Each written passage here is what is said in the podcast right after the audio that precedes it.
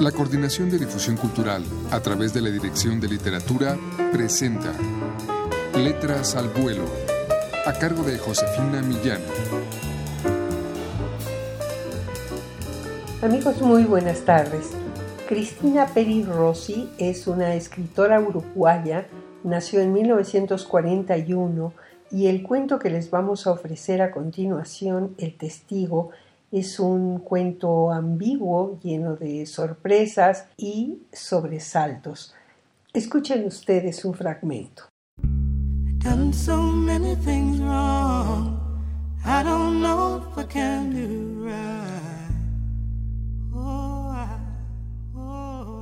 Me crié entre las amigas de mi madre. No sé cuántas fueron, ni siquiera puedo decir que las recuerdo a todas, pero de algunas no me he olvidado. Y aunque no las haya vuelto a ver, o solo aparezcan por la casa muy esporádicamente, sé quiénes son y les guardo simpatía. No he jugado con otros niños, sino con las amigas de mi madre. En realidad, soy un tipo bastante solitario y prefiero las máquinas a la compañía de otros como yo. Las máquinas o las amigas de mi madre. En primer lugar, aparecen de una en una.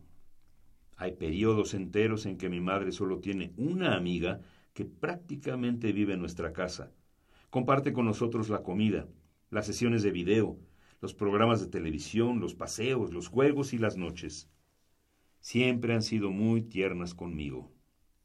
Me gusta mucho que no haya otros hombres en la casa, le dije una vez a mi madre, agradeciéndole que mi infancia no haya estado ensordecida por los gritos de un padre violento o de una amante exigente.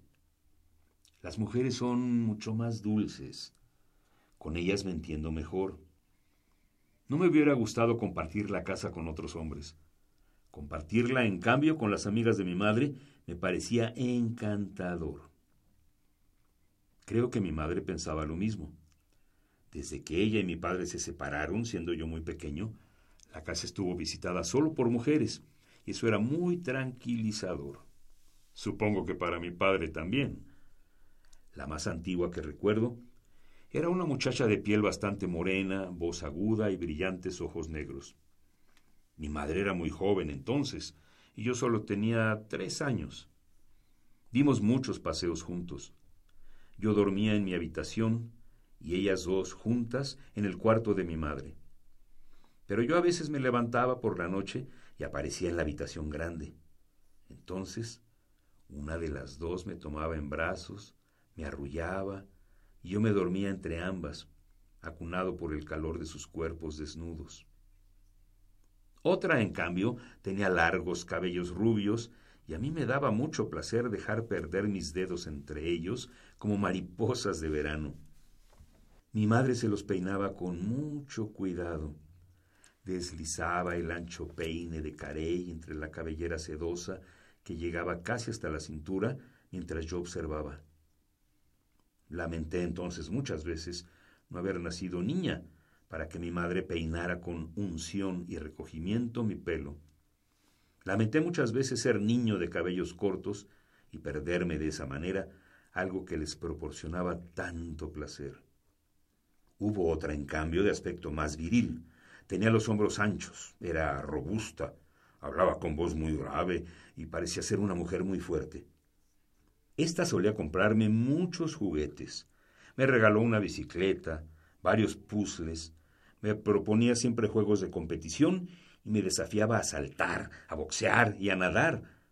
Yo no le tenía tanto afecto como a las otras, pero disfrutaba mucho con sus bromas y ganándole al ajedrez. Mi madre se molestaba un poco con la atención excesiva que me prestaba, y creo que alguna vez discutieron por eso.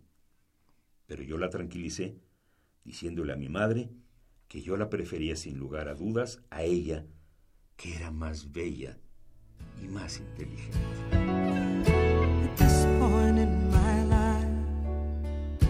Bien amigos, escuchamos un fragmento de El testigo de la escritora y poeta uruguaya Cristina Peri Rossi. Ella es la primera mujer en haber obtenido en el 2008 el premio Lowe de poesía por su libro PlayStation. Eh, ha obtenido también el premio de poesía Don Quijote en el 2013 y el Internacional de Relatos Mario Vargas Llosa por Habitaciones Privadas. Desde 1973, año en que se exilió en Barcelona, radica en la ciudad española. Cristina Rossi es una de las 31 eh, narradoras de la colección Solo Cuento número 10 que pueden ustedes adquirir en todas las librerías universitarias o llamando al 5622-6202. Muchas gracias a Juan Estac en la lectura. Soy Josefina Millán y les agradezco mucho por su atención.